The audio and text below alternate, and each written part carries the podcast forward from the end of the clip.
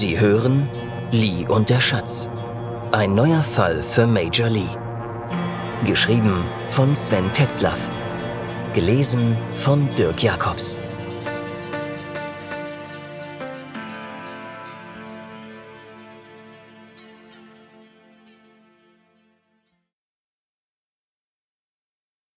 DDR Blues. Melanie Veit. Hiddensee. 4. Februar 2004. Tote werden immer zu einer Unzeit gefunden. Vielleicht hingen Geburt und Tod auf diese Weise zusammen. Entbindungen fanden ebenso wenig zu normalen Zeiten statt. 2.20 Uhr nachts ging die Meldung in Stralsund ein. Eine Leiche am Ostseestrand von Fitte. Eine halbe Stunde später stand vor der Wohnung von Kriminalhauptkommissarin Melanie Veit der Wagen ihres Kollegen. Warum nicht mal ein 9-to-5-Leichenfund? Fragte sie sich, als sie sich missmutig anzog. Hiddensee. Das bedeutete eine Stunde auf einem schaukelnden Boot, im Schneeschauer und mit leerem Magen. Letzteres war wahrscheinlich gut so. Wenn Dinge kompliziert anfingen, dann wurden sie nie besser, unkomplizierter. Melanie hatte diese Erfahrung etliche Male gemacht. Wenn einmal der Wurm drin war, dann blieb er da. Das war vermutlich ein Naturgesetz, denn es betraf nicht nur ihre Arbeit, sondern auch ihr übriges Leben. Sie schob die miesen Gedanken beiseite und versuchte, sich auf den Fall zu konzentrieren. Kriminaloberkommissar Martin Tredder berichtete durch die angelehnte Tür, während sie sich weiter anzog. Die Leiche, männlich circa 50 Jahre, bekleidet, wurde circa 1.45 Uhr von einem spazierenden Ehepaar gefunden, welches sofort den Notruf informierte. Der Mann lag mit dem Kopf nach unten im seichten Wasser. Sie versuchten Lebenszeichen festzustellen. Es gab wohl ein paar Wiederbelebungsversuche, aber die führten bekanntermaßen zu keinem Erfolg. Der Kollege auf der Insel wurde vom Notruf verständigt, welcher dann den Fundort sicherte und einen Arzt holte. Sie konnte sich jedes Mal über Tredders gestellte Art beäumeln. 1.45 Uhr. Mehr circa ging nicht. Bekanntermaßen. Tredder fuhr fort. Es ist möglich, dass der Mann ertrank, aber der Arzt äußerte Zweifel über die Todesursache. Er fand deutliche Hinweise auf eine Vergiftung. Gift war schlecht. Ein Unfalltod oder eine außer Kontrolle geratene Kneipenschlägerei ging so, aber Gift hieß immer sehr viel Vorsatz und deutete auf einen nicht komplett verblödeten Täter hin. Wie sehen denn diese Hinweise aus? Sein Gesicht bzw. seine Körperhaltung deuten auf große Schmerzen hin, und es gibt Einblutungen in Augen, Zahnfleisch und Gaumen, Schaum im Rachenraum, was immer das heißen mag. Wie gesagt, der Arzt will sich nicht festlegen. Vielleicht hat der Tote was Schlechtes gegessen, ist rausgegangen, um durchzuatmen, am Wasser ohnmächtig geworden und dann ertrunken. Mutmaßte Tredder. Ist schon eine Rechtsmedizin verständigt? fragte sie. Ähm, nein, noch nicht. Rostock und Greifswald schlafen noch. Wobei er Rostock deutlich leiser als Greifswald aussprach. Sie lächelte. Er wusste, dass sie es ihm nicht verzeihen würde, wenn diese Entscheidung ohne sie gefallen wäre. Gut, dann rufen Sie in Rostock an und sagen denen, dass wir ein Paket für Sie haben. Klären Sie auch gleich die Überführung der Leiche. Bei einem Giftmord zählt jede Minute. Wir haben nicht viel Zeit. Leicht resigniert nahm Tredder die Anweisung zur Kenntnis. Es gab ein Übereinkommen, dass Stralsund in den Aufgabenbereich der Rechtsmedizin Greifswald fiel. Das war kein festgeschriebenes Gesetz und wurde variabel gehandhabt. Durchbrach man diese Regel, dann musste man sich allerdings auf Fragen einstellen. Hauptkommissarin Veit hatte ihre persönlichen Ansichten zur Rechtsmedizin in Greifswald. Vor Tredders Zeit musste es zu einer Ermittlungspanne oder mindestens eine Verkettung unglücklicher Umstände durch die Greifswalder gekommen sein. Er wusste nicht, was damals vorgefallen war, und auch die anderen Kollegen wussten entweder wirklich nichts oder wollten dazu nichts sagen. Natürlich würde auch diesmal eine plausible Begründung im Bericht stehen. Immerhin ging es um Mehrkosten. Indessen war er sich sicher, alle Beteiligten bis hin zum leitenden Staatsanwalt erwarteten keine andere Entscheidung von ihr. Im Grunde konnte es ihm egal sein. Aber es war klar, diese feine Auslegung seiner Chefin würde in dem Augenblick zum Problem, wenn die Greifswalder anfingen zu zucken. Jedoch, dies war die zweite Merkwürdigkeit, die zuckten nicht. Kein einziges Mal, seit er im Team Fight spielte. Was soll ich den Rostockern sagen? Warum nicht Greifswald? Sie zögerte. Sagen Sie Verdacht auf ein exotisches Gift, Kugelfisch oder so. Kugelfisch? Soll ich auch gleich die Durchsuchungsbeschlüsse aller Hiddenseer Kneipen erwirken? fragte Tredder.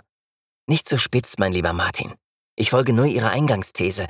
Eventuelle Lebensmittelvergiftung und dann Tod im Wasser. Wie auch immer. Kann eine ranzige Miesmuschel gewesen sein, ein Hering vom Vorjahr und Kugelfisch auch. Klar, Chef. Ich rufe die Rostocker an und den Beerdigungsdienst für die Überführung. Hat unser Hiddenseer Kollege sonst noch was? Nein, nicht wirklich. Der Arzt praktiziert schon seit zehn Jahren da drüben und das Ehepaar, das den Toten gefunden hat, sind Touristen aus Berlin. Die sind ortsbekannt und kommen wohl schon seit DDR-Zeiten mindestens einmal pro Jahr. Ah, solche, entfuhr es ihr. Und gleich darauf ärgerte sie sich über diese Äußerung gegenüber Martin. Sie kannte die Insel schon aus Kindheitstagen. DDR-Zeiten, wie man heute sagt. Und ja, ihre Eltern und später sie mit ihren Freunden fuhren aus Gründen hinüber, welche heute solche anzulocken vermag. Jede Generation unterstellte Hiddensee ein Refugium zu sein. Sie fuhr seinerzeit ihren Idolen, den verbotenen Bands, hinterher. Raus aus dem miefigen Jugendzimmer in Rostock und weg von der elterlichen Überwachung. Die Bands wiederum flohen vor ihren Peergroups und EMs in Pankow, Jena oder Halle. Nur dass man damals noch nicht Peergroups sagte und EM auch nicht. Alles Flüchtlinge – und die prallten dann auf die Hiddenseer. Bands waren ihre Metapher für alles, was sie seinerzeit für nicht angepasst, rebellisch und besonders klug hielt. Erst beim Studium ihrer Stasi-Akten hatte sie erfahren, dass auch die Bands so durch und durch DDR waren. Sie setzten sich nicht wirklich ab, sondern waren wichtiger Teil des Ganzen. Die Insel bot das kleine Glück. Man konnte sich gut etwas vormachen, Dort konnte sich der Revolutionär an den Kaffeetisch mit Häkeldeckchen setzen, über die Befreiung von irgendwas schwadronieren und gleichzeitig ungestraft Caspar David Friedrich gut finden. New York, Rio, Ho Chi Minh City? Nö, Hiddensee. Und abseits der Heuchelei fand sie das auch gar nicht so verkehrt. Häkeldecke und Obstschale von Hedwig Bollhagen. Heimat. Das kleine Glück eben. Das machte vieles erträglich. Ihre Ausreise aus der DDR Mitte der 80er riss diese Fassade endgültig ein. Da war kein Platz mehr für das kleine Glück in der DDR. Die, die bis zum bitteren Ende durchgehalten hatten, übten sich im Verdrängen. Und wieder musste Hiddensee ran. Anschaffen fürs kleine Glück. Sie musste sich zusammennehmen, wenn sie die beiden befragte. Bevorzugte Reiseziele von Zeugen waren nicht ihr Thema. Auch dann nicht, wenn es ihr als Reibungsfläche willkommen war.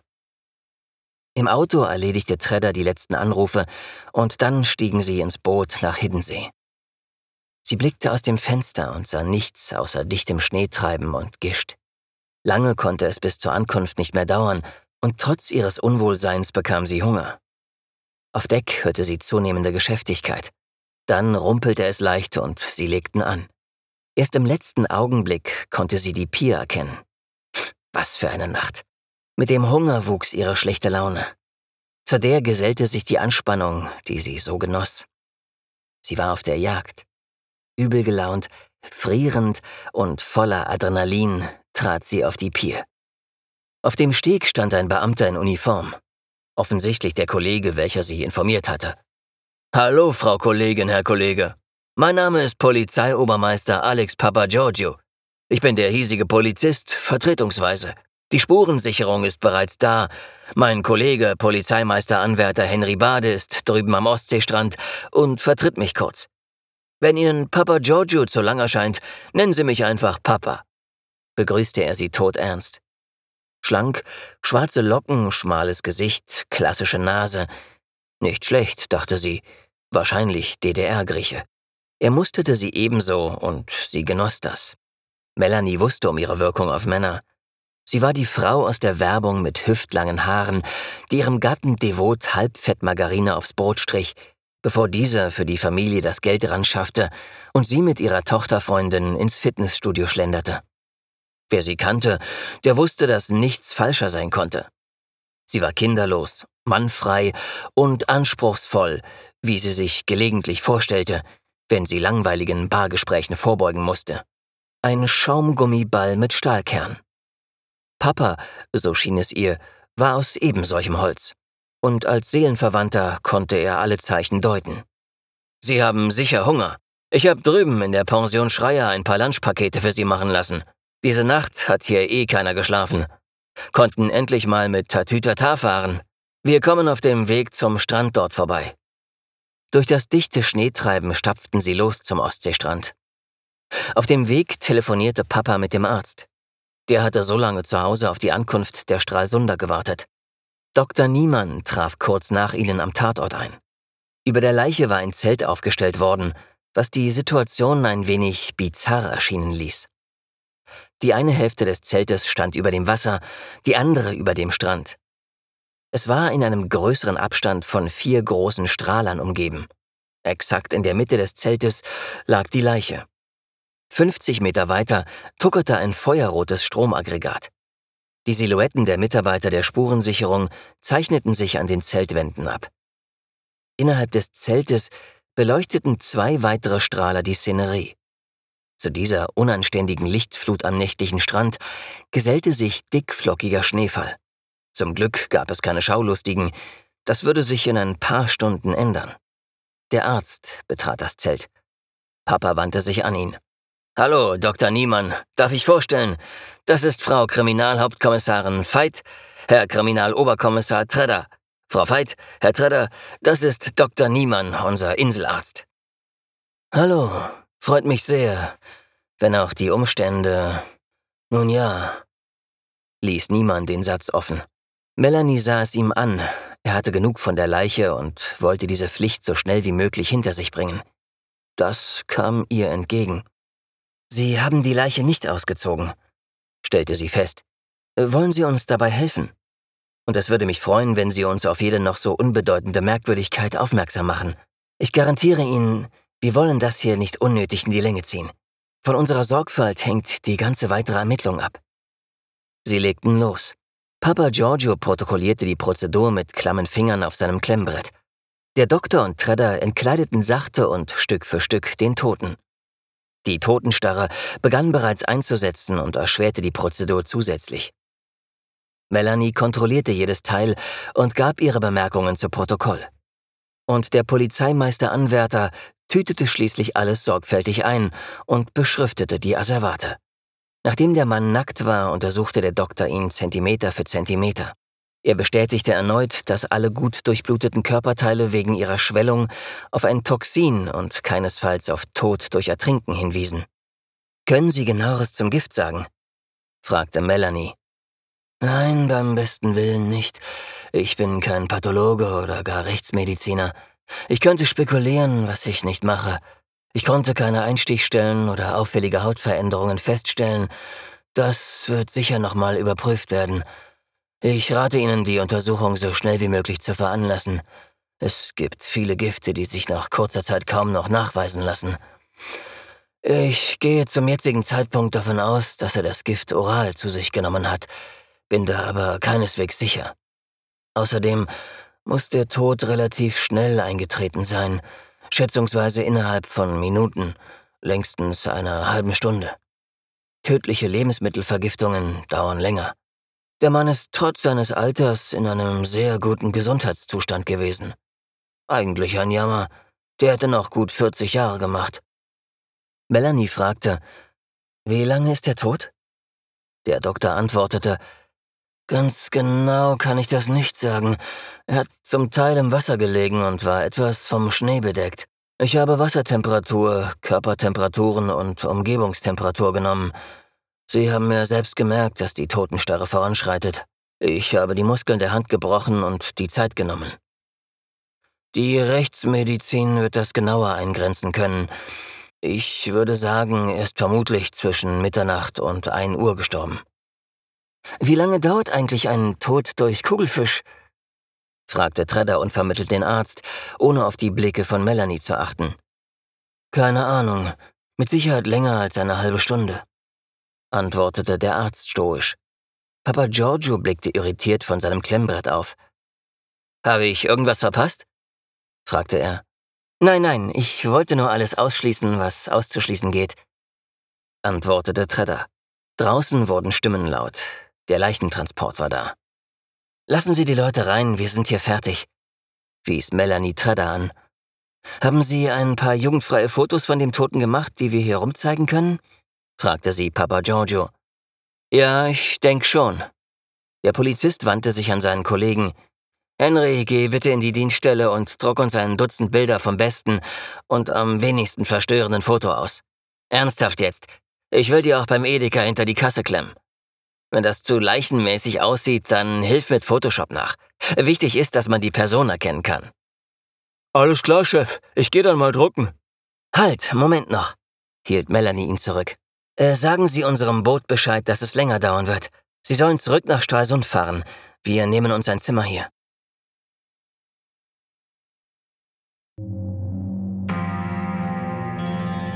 Sie hörten Lee und der Schatz. Ein neuer Fall für Major Lee. Geschrieben von Sven Tetzlaff. Gelesen von Dirk Jacobs. Vielen Dank fürs Zuhören.